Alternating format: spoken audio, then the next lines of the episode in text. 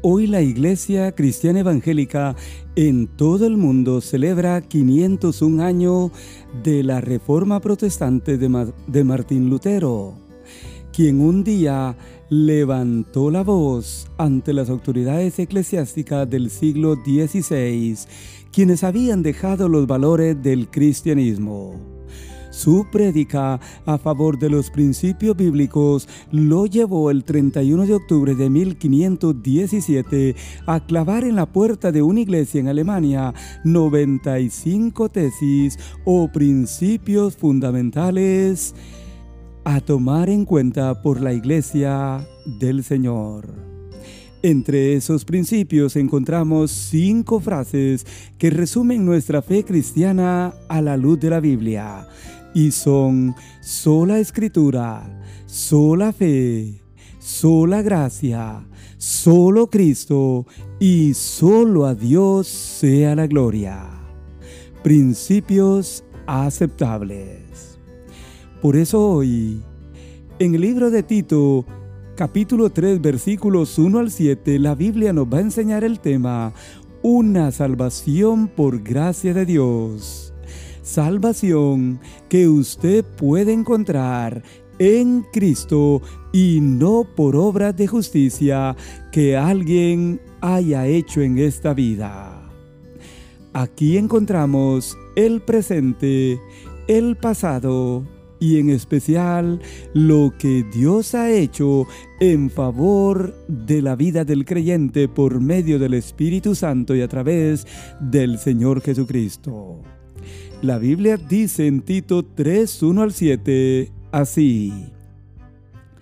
Recuérdales que se sujeten a los gobernantes y autoridades, que obedezcan, que estén dispuestos a toda buena obra, que a nadie difamen, que no sean pendencieros sino amables, mostrando toda mansedumbre para con todos los hombres. Porque nosotros también éramos en otro tiempo insensatos, rebeldes, extraviados, esclavos de concupiscencias y deleites diversos, viviendo en malicia y envidia, aborrecibles y aborreciéndonos unos a otros. Pero cuando se manifestó la bondad de Dios nuestro Salvador y su amor para con los hombres, él nos salvó no por obras de justicia que nosotros hubiéramos hecho, sino por su misericordia por el lavamiento de la regeneración y por la renovación en el Espíritu Santo, el cual derramó en nosotros abundantemente por Jesucristo nuestro Salvador para que justificados por su gracia viniésemos a ser herederos conforme a la esperanza de la vida eterna. Amén. En estos versos encontramos tres tópicos, o sea, tres enseñanzas. Primero, la salvación en el presente nos debe motivar a ser diferentes. Eso es lo que ha dicho ya los primeros dos versículos. Pablo, el escritor de esta carta, la cual fue enviada a Tito, el pastor y encargado de la iglesia en la isla de Creto, en los primeros versos, Pablo les mostró la vida presente en el Señor de los hermanos a quienes les escribió. Él le pidió a Tito que le recordara a la iglesia que debería sujetarse y obedecer a las autoridades superiores, que debían de estar dispuestos a toda buena obra. Como sabemos, las autoridades superiores de aquel tiempo, al igual que las de hoy, no son las mejores no son perfectas y en muchos casos nos hacen quedar mal a todos. Pero la Biblia, amigo oyente, le pide a todos los creyentes en Cristo Jesús que nuestro presente como creyentes en Cristo Jesús debe ser diferente y que nos debemos sujetar y obedecer a estas autoridades.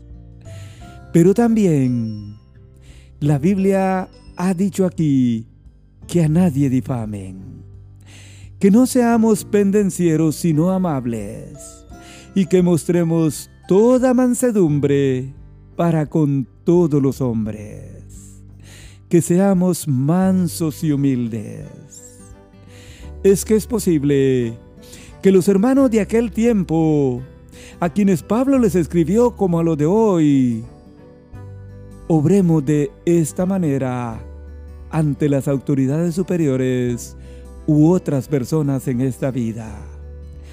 Pero la Biblia nos pide en este día, mi hermano en el Señor, que estemos dispuestos a toda buena obra, que a nadie difamemos, que no seamos pendencieros sino amables, y que mostremos toda mansedumbre, todo carácter manso para con todos los hombres. Segundo, la Biblia nos dice aquí en los versos que hemos leído que la salvación nos debe hacer recordar el pasado que antes vivimos. Por supuesto, no para vivir igual, sino para vivir como dice 2 de Corintios 5:17. De modo que si alguno está en Cristo, nueva criatura es. Las cosas viejas pasaron, he aquí, todas son hechas nuevas. Note bien lo que dice la Biblia y note cómo era el pasado del creyente en Cristo Jesús. Cómo vivíamos antes de conocer al Señor muchos de nosotros.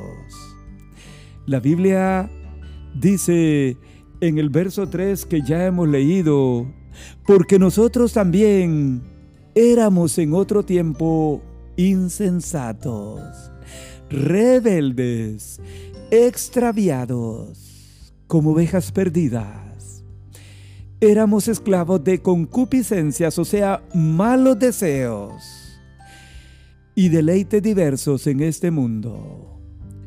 Pero note que la Biblia dice, éramos en otro tiempo, lo cual significa que hoy no debemos ser así.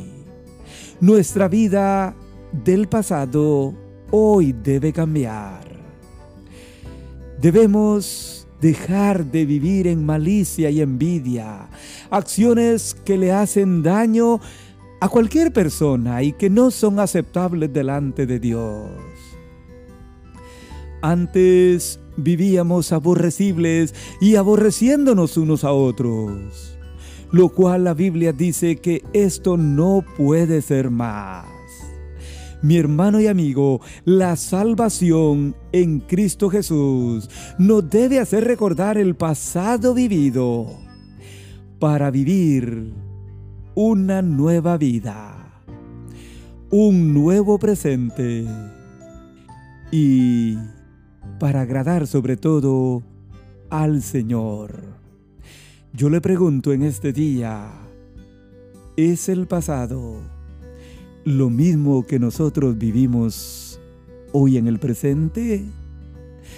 ¿O nuestra vida cristiana ha dado un giro total? ¿Agradamos al Señor?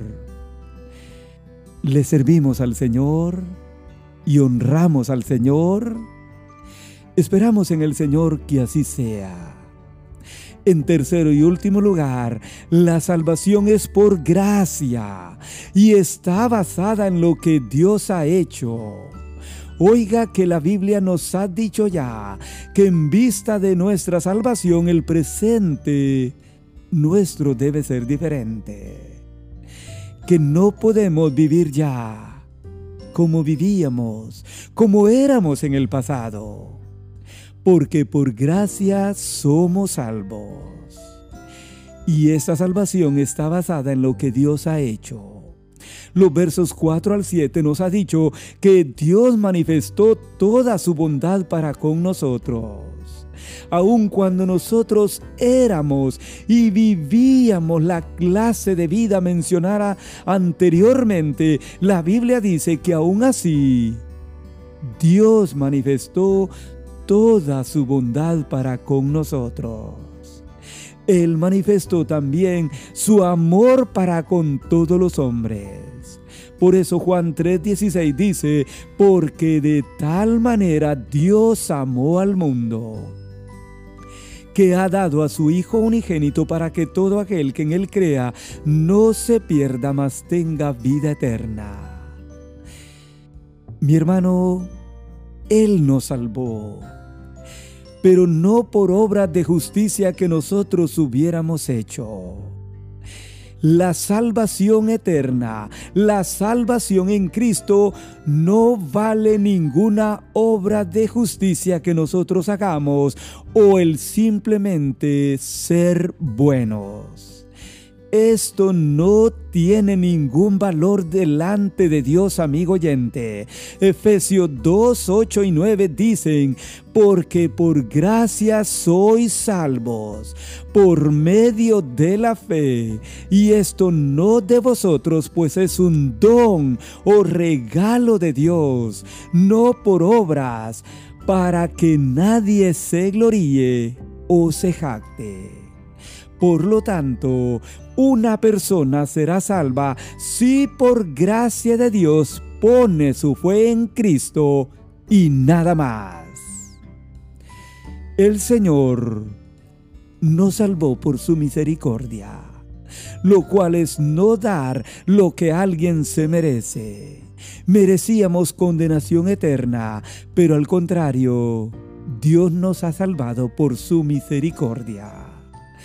Y para finalizar, la Biblia dice que Él nos salvó por el lavamiento de la regeneración y por la renovación en el Espíritu Santo. Este es el acto divino de otorgar nueva vida a todo aquel que recibe a Cristo como Salvador. Es lo que llamamos el nuevo nacimiento, la nueva creación, la cual es necesaria para entrar en el cielo. Juan 3:3 Jesús dijo, de cierto, de cierto digo que el que no naciere de nuevo no puede ver o entrar en el reino de los cielos. Ahora, esto lo hace el Espíritu Santo en nuestra vida al instante de conocer a Cristo. Él nos limpia de todo pecado y también nos renueva, o sea, nos cambia. Amigo oyente, el Espíritu Santo es el, el, agente de la limpieza y renovación de nuestra vida, el cual se derrama de manera abundante al mismo instante de recibir a Cristo sin necesidad de pedirlo.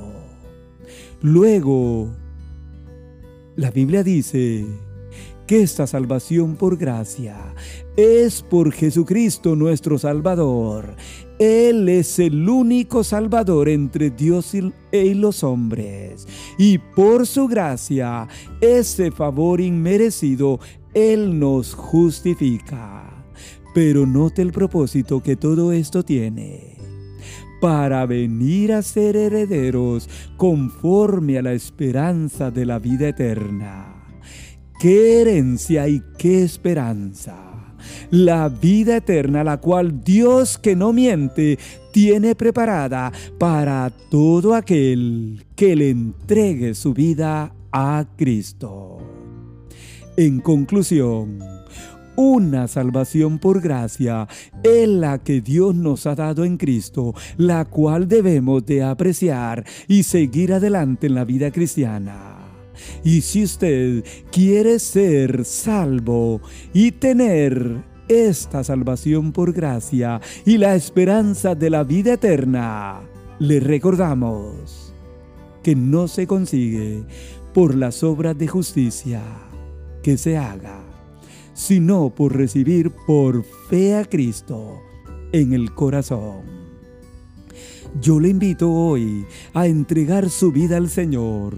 Dios le mostrará su amor, su bondad, su misericordia y su gracia en Cristo Jesús el Señor.